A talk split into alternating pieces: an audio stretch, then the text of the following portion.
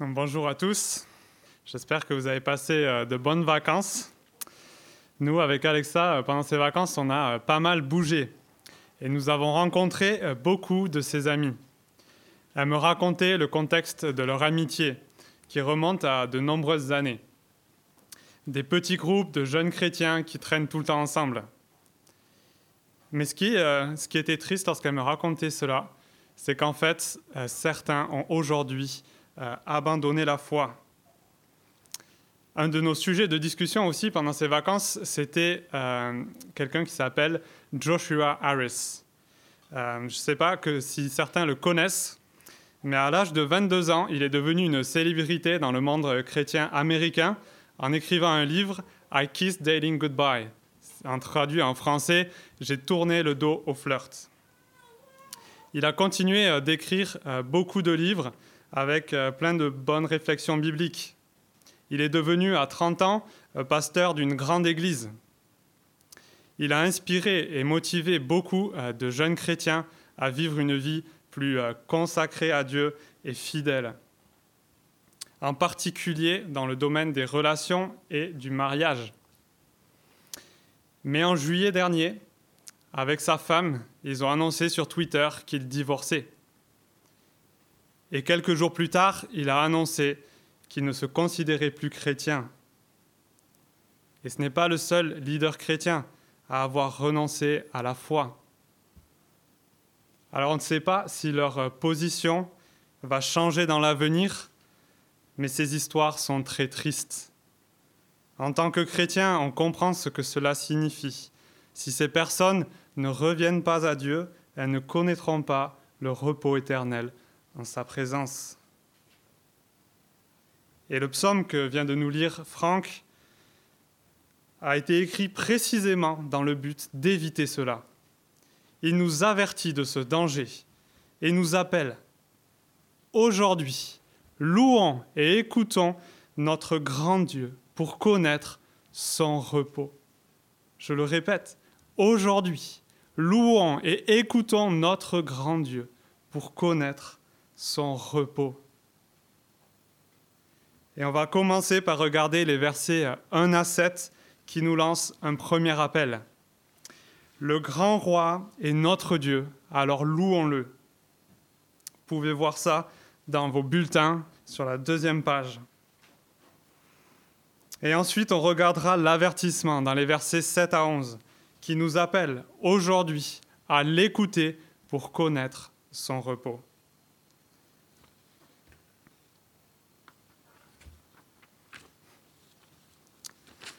Donc si vous êtes prêts, euh, c'est parti, lisons ensemble les versets 1 et 2.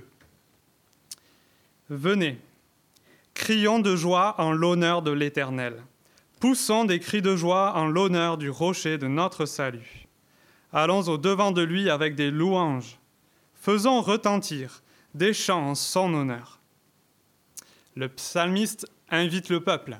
Venez. Il les invite à se joindre à lui.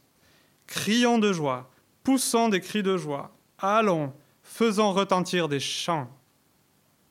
Il les presse, il les hâte à ce qui semble être une grande fête, la plus grande des réjouissances, pleine de bruit, de cris de joie. Et des chants retentissent, portés par une foule enthousiaste. Et cette fête est en l'honneur d'une personne, l'Éternel. C'est le Dieu qui se présente comme le Créateur de toutes choses. Le psalmiste l'appelle aussi le rocher de notre salut. Il rappelle par là l'Exode, la sortie d'Égypte, où Dieu a délivré son peuple de l'esclavage. Et ce grand Dieu Tout-Puissant est là, regardez. Ils vont au devant de lui avec des louanges. On pourrait aussi traduire Allons en sa présence avec reconnaissance. Pour eux, c'était certainement aller au temple, le lieu d'habitation de Dieu sur la terre. Quel privilège de pouvoir offrir ces chants en son honneur et qu'il euh, les accepte par sa présence au milieu d'eux. C'est pourquoi ils offrent des louanges, ils sont reconnaissants et disent du bien de l'Éternel. Et le psalmiste détaille ce qui motive euh, cette réaction dans les versets suivants. À partir du verset 3, car l'Éternel est un grand Dieu. Il est un grand roi au-dessus de tous les dieux. C'est un contexte où en fait euh, tous les peuples ont leur propre Dieu. Si tu ne veux plus de nourriture, tu as le Dieu de l'agriculture, ou alors euh, de la mer si tu es pêcheur. Si tu n'arrives pas à avoir d'enfants, il y a un Dieu de la fertilité. Eh bien, l'Éternel est au-dessus de tous. Il règne sur tout ce que ces dieux représentent. C'est ce qui explique le psalmiste, versets 4 et 5. Il tient dans sa main les profondeurs de la terre. Et les sommets des montagnes sont à lui. La mer est à lui, c'est lui qui l'a faite. La terre aussi, ses mains l'ont formée. L'Éternel règne sur tout cela, c'est au creux de sa main, c'est sous son contrôle. Et s'il règne sur tout cela, c'est parce qu'il les a créés. Il n'y a qu'un Dieu qui règne sur toutes ces choses car il a tout créé. Il est infiniment plus grand que tout ce que l'on peut concevoir. Et pour ça, il mérite toute notre louange. Et pas une petite louange, quelques éloges pompeuses, mais une louange entière. Une reconnaissance, une gratitude, un plaisir d'avoir le privilège d'être en sa présence. Et elle déborde face à un Dieu si grand, si éblouissant, si puissant. Si vous êtes comme moi, j'ai bien peur que notre réponse à Dieu euh, soit loin de ça. Est-ce que notre plus grand sujet de joie est de connaître le grand roi? Qui a tout créé et qui nous a sauvés. Est-ce qu'on prend même un peu de temps dans la journée pour contempler qui il est, pour se poser et admirer sa grandeur? Est-ce que cela se voit dans le contenu de nos prières? J'ai essayé d'y réfléchir pour moi-même et je dois dire que mes prières ces derniers temps ont tendance à rapidement tourner autour de moi. On peut aussi se poser une autre question. Est-ce que nos cœurs sont remplis de reconnaissance pour toutes les bonnes choses qu'il nous accorde? Car c'est lui qui a créé toutes choses et qui soutient toute sa création. C'est tellement simple de se jeter sur toutes les bonnes choses que l'on vit, de les apprécier, mais sans même une pensée pour celui qui nous les donne. C'est comme profiter de la super maison de vacances euh, que vos amis vous ont prêtée sans même avoir de la reconnaissance pour eux. Et le psalmiste continue avec un nouveau couplet. Il invite le peuple à nouveau, venez. Cette fois, il les invite à se joindre à lui pour euh, une autre chose. Verset 6. Venez, prosternons-nous et humilions-nous. Plions le genou devant l'Éternel, notre Créateur. C'est un autre aspect de notre louange à l'Éternel c'est le fait de s'abaisser, de s'humilier, de reconnaître que sa souveraineté s'applique à nous personnellement. Il nous a créés, donc nous nous soumettons à lui. Dans le fait de s'humilier, il y a aussi le fait de confesser ses fautes. Devant un Dieu parfait qui ne connaît pas le mal, nous sommes coupables. Humblement, nous le reconnaissons devant lui. Mais est-ce que ça ne serait pas risqué de se rendre aussi vulnérable, de s'abaisser comme cela? Eh bien non, car c'est, ce motivé par ce qu'explique le psalmiste au verset 7. Car il est notre Dieu, et nous sommes le peuple dont il est le berger, le troupeau que sa main conduit. C'est lui qui a pris l'initiative, qui s'est révélé à nous. Il a, fait de, il a fait de nous son peuple et il a fait alliance avec son peuple. Il a déclaré être en faveur de son peuple. Il a déclaré vouloir lui faire du bien et lui a fait de nombreuses promesses. L'Éternel est notre Dieu. Nous sommes le peuple dont il est le berger, le troupeau que sa main conduit. Il est pour nous si nous sommes prêts à nous humilier, même quand on a désobéi. Le psaume 23 nous donne une bonne vision du soin de ce berger pour son troupeau. Je vais le lire pour vous. L'Éternel est mon berger. Je ne manquerai de rien. Il me fait prendre du repos dans des pâturages bien verts. Il me dirige près d'une eau paisible. Il me redonne des forces, il me conduit dans les sentiers de la justice, à cause de son nom. Même quand je marche dans la sombre vallée de la mort, je ne redoute aucun mal, car tu es avec moi. Ta conduite et ton appui, voilà ce qui me soutient.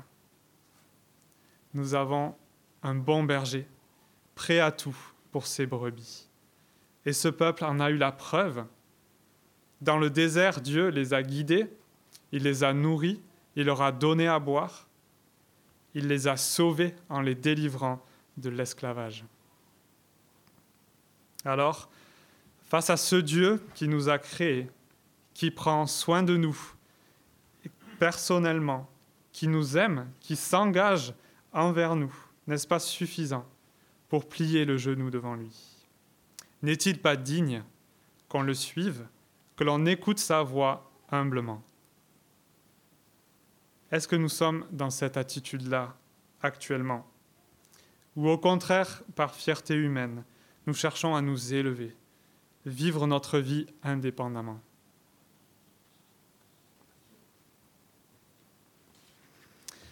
C'est la fin de cette euh, première partie du psaume et euh, on comprend que la louange est au cœur de la vie chrétienne, que cette louange s'adresse à notre Dieu à cause de qui il est.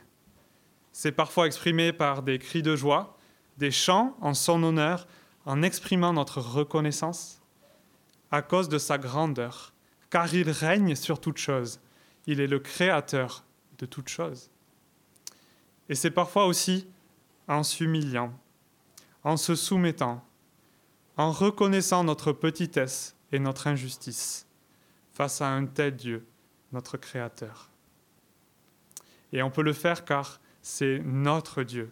Il prend soin de nous et il nous a sauvés. Je pense qu'il est approprié de conclure que si ta vie n'est pas marquée par cette louange joyeuse, mais aussi humble et obéissante, alors c'est que tu es sans doute aveugle à Dieu, ou alors que tu le rejettes tout simplement. Car en face d'un tel Dieu, il n'y a qu'une réponse appropriée, le louer. Je t'invite donc, si ce n'est pas ce que tu vis, à prier humblement. Que Dieu te fasse la grâce de changer d'attitude, de t'humilier, et qu'il éclaire tes yeux afin que tu puisses voir clairement qui il est. C'est une prière qu'on devrait tous faire, je pense, car qui loue Dieu comme il mérite de l'être?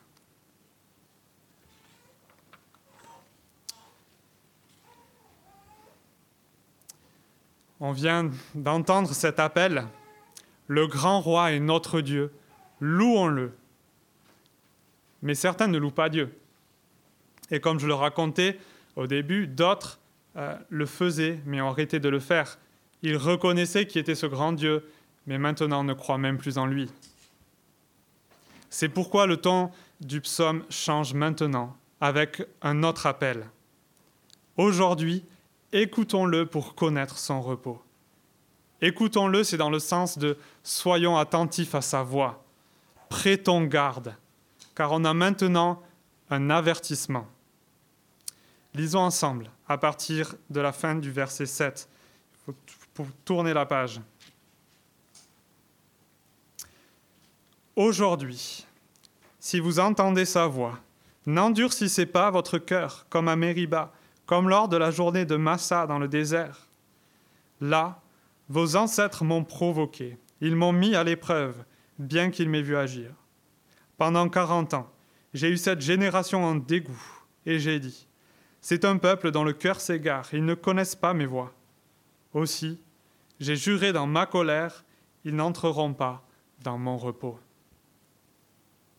C'est un avertissement à ne pas reproduire la rébellion des ancêtres. Regardons ensemble cette rébellion. Verset 8. Ça s'est passé à Mériba, lors de la journée de Massa, dans le désert. Il y a une seule euh, mention de ces euh, deux mots ensemble dans la Bible, c'est dans l'Exode, lors de cette grande libération de l'esclavage.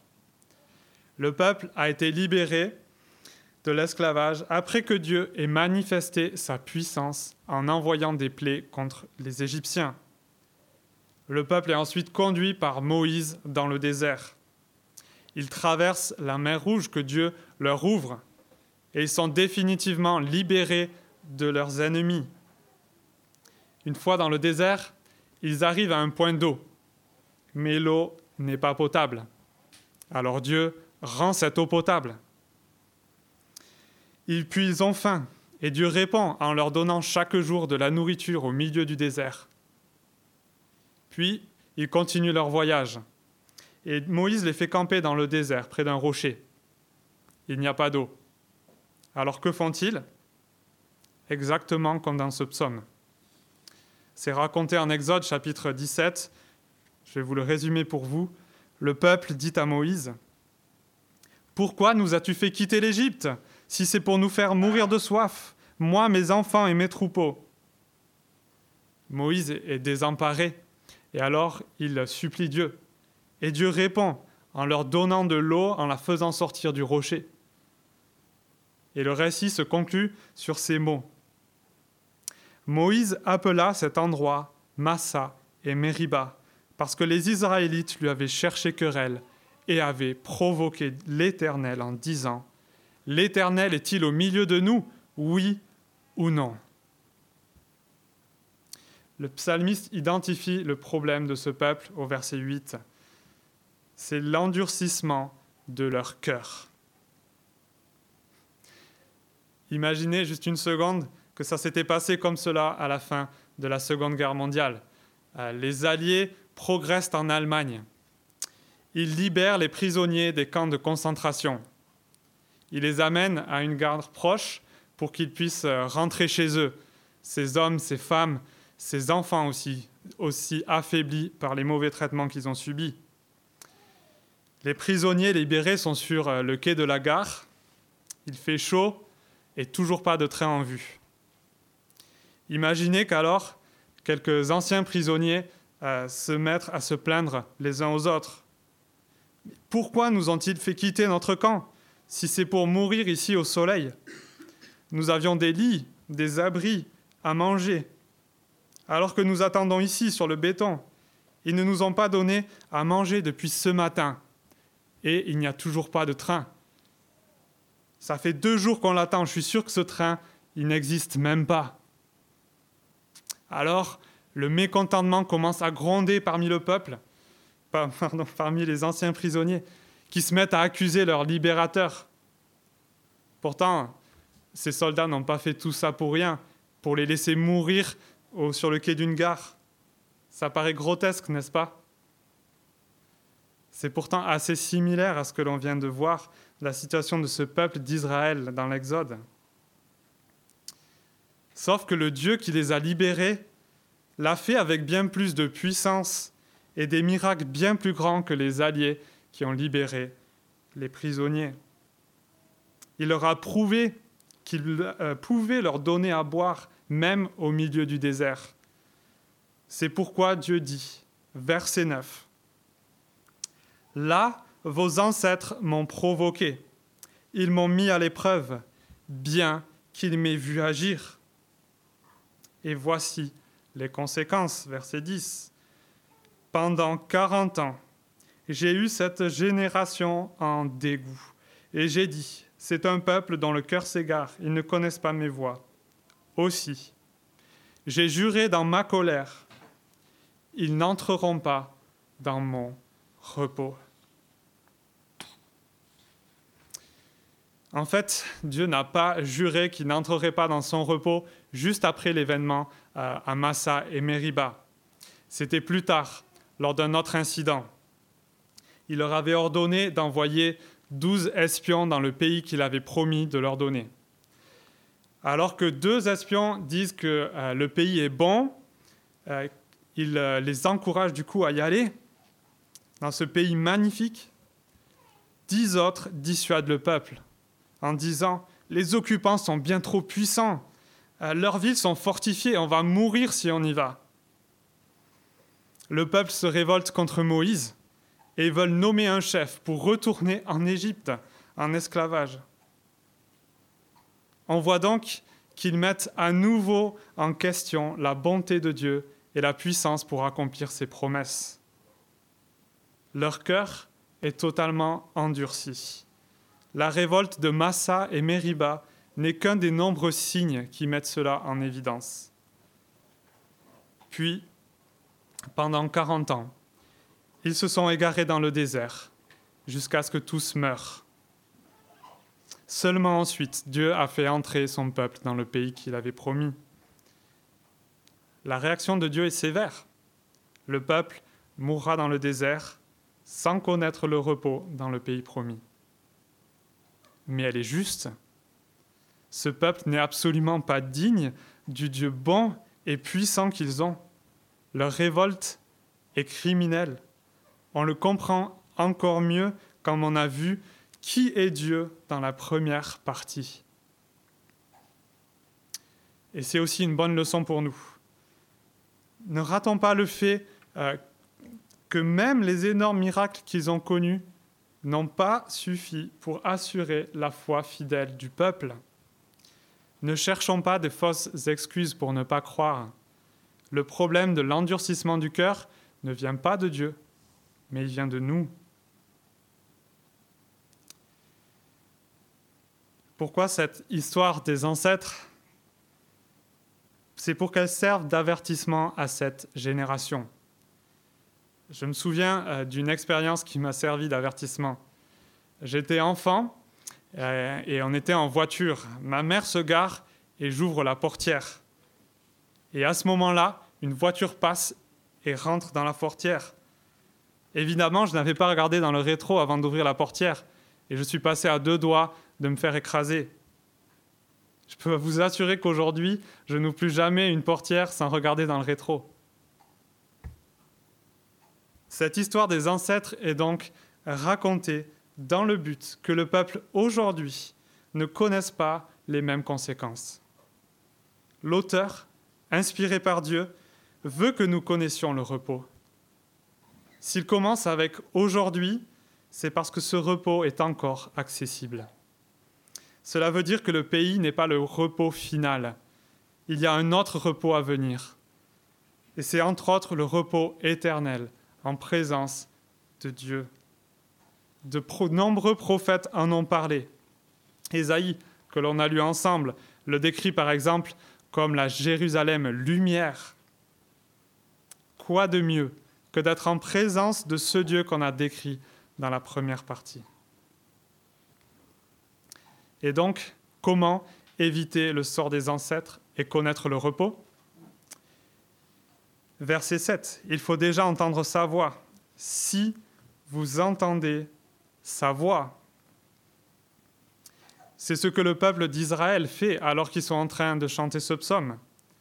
Car ce texte et toute la Bible ce sont les paroles de Dieu. Il les a inspirées aux nombreux auteurs des 66 livres de la Bible. Cette voix, on est en train de l'entendre alors qu'on lit ce texte, et on peut l'entendre chaque jour en lisant la Bible. Mais il ne faut pas seulement entendre. Regardez la suite, verset 8. N'endurcissez pas votre cœur. La réaction de nos cœurs à cette parole est la clé on a vu la mauvaise réaction, celle des ancêtres. Ils n'ont pas connu les voies de Dieu. Ils l'ont provoqué en mettant en doute sa bonté et sa puissance. Mais on a aussi dans ce psaume la bonne réaction, celle des versets 1 à 7. Elle est marquée par des cœurs sensibles, humbles, reconnaissants, obéissants et joyeux du privilège de connaître ce Dieu qui se révèle par sa parole. Aujourd'hui, louons et écoutons notre grand Dieu pour connaître ce repos. Avant de finir, j'ai un petit quiz pour vous. Qu'est-ce qu'ont en commun les quatre dernières prédications? Exactement, merci Baptiste. C'était des psaumes. Et qu'est-ce qu'ont en commun presque 100% de nos prédications?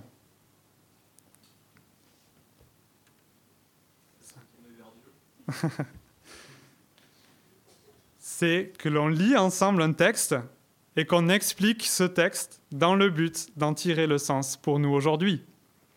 Et on a justement un parfait exemple de ça euh, dans la Bible. C'est l'auteur de la lettre aux Hébreux qui euh, explique un texte à ses lecteurs. Et je vous laisse deviner le texte qu'il explique. Psaume combien? 195, exactement. Ça tombe bien, car nous sommes en fait dans la même situation de ses lecteurs. Nous ne sommes pas des juifs 500 ans avant euh, Jésus-Christ, mais des chrétiens qui ont entendu parler de Jésus-Christ. Qu'en tire-t-on euh, donc pour nous? C'est ce que je vous propose de regarder ensemble plus en détail. Vous pouvez tourner les pages de vos Bibles à la page 6, 788, page 788, Hébreux chapitre 3 et 4. Je ne vais pas tout lire, mais je citerai quelques versets, donc si vous voulez euh, la voir et les lire avec moi, vous pouvez aller à la page 788.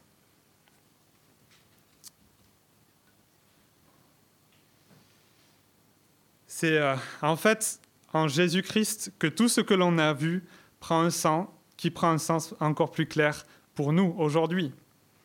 La Bible nous dit que Jésus-Christ est la parole de Dieu. Par lui, on entend sa voix directement. Et même plus, Jésus est Dieu, souverain. Il l'a montré par de nombreux et puissants miracles lui aussi, comme on l'a vu ensemble récemment dans Luc. Et Jésus est notre Dieu. Il dit, Je suis le bon berger.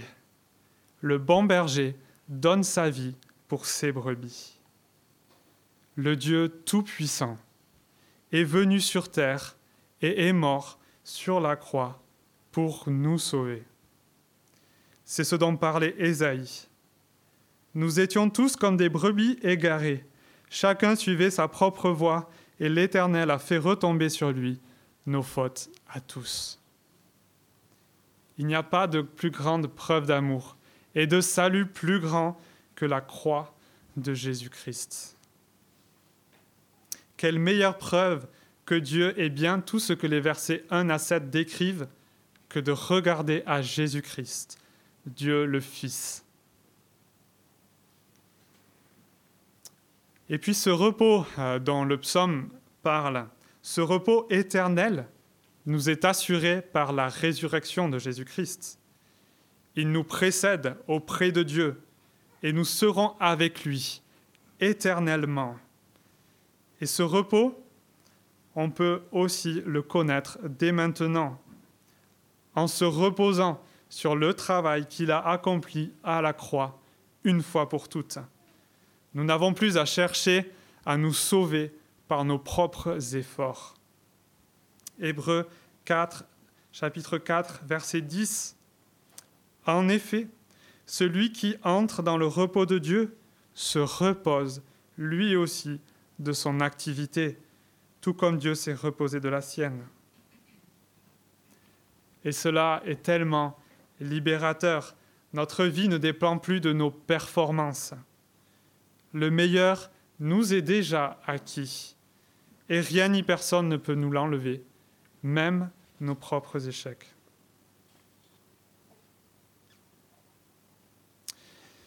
Si le texte utilise le mot aujourd'hui, c'est que cette offre est encore valable pour toi. Si tu ne l'as pas encore acceptée, elle est valable aujourd'hui. Dieu, dans sa patience, retarde son jugement et laisse encore aujourd'hui cette offre sur la table. Si tu souhaites louer ce Dieu à cause de qui il est et l'écouter son repos est offert par Jésus-Christ, son Fils. Mais il faut aussi savoir qu'un jour ce sera trop tard. Ce ne sera plus aujourd'hui. Et ce aujourd'hui, cela veut aussi dire que c'est chaque jour. Il faut donc être attentif chaque jour. Hébreu 3, verset 12. Faites attention, frères et sœurs, qu'aucun de vous n'ait un cœur mauvais et incrédule, qui le détourne du Dieu vivant. À la lumière de cet avertissement, je voudrais vous inviter ce matin à examiner votre cœur si vous vous dites chrétien.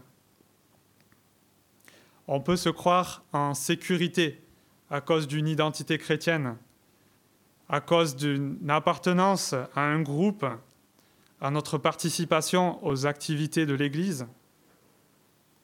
Comme je le disais en introduction, même les responsabilités dans l'Église ne sont pas un, gage d'appartenance à Dieu. Il y a un critère, c'est notre cœur, notre réaction vis-à-vis -vis de Dieu. Examinons donc nos cœurs. Hébreux chapitre 4, verset 1. Redoutons donc, alors que la promesse d'entrer dans son repos reste valable, que l'un d'entre vous ne semble être resté en arrière. Ce n'est pas un avertissement qui est facile à donner, mais je redoute bien plus que l'un d'entre vous ne rate ce repos. Si vous avez peur d'être dans cette situation, je vous invite à la fin à aller en parler, peut-être avec Franck, avec David.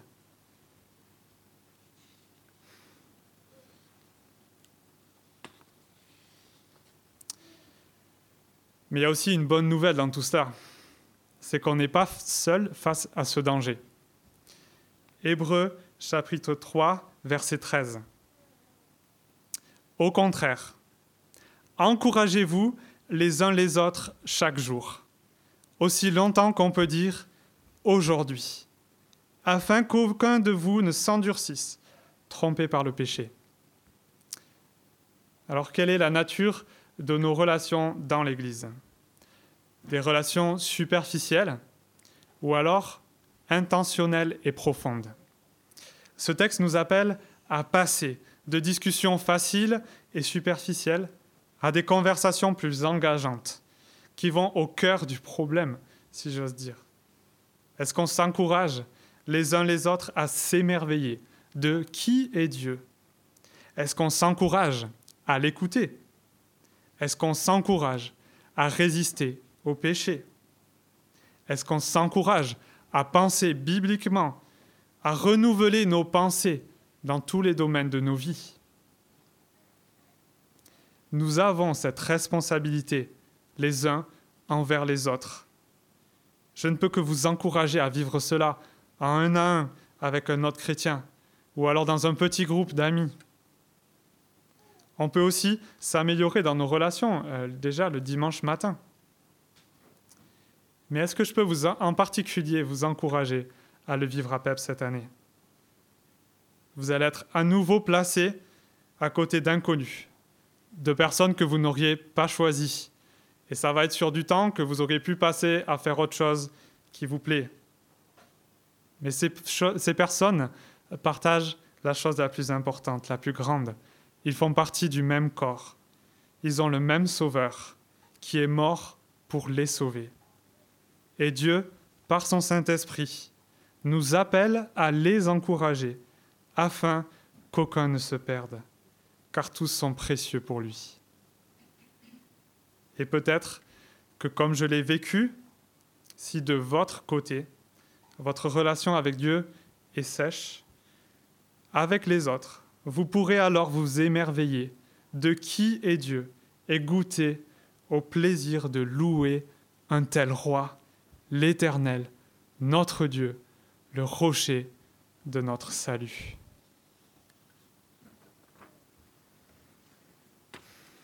Aujourd'hui, L'enjeu est de taille. Un repos immérité nous est possible. Mais il n'est pas pour autant automatique.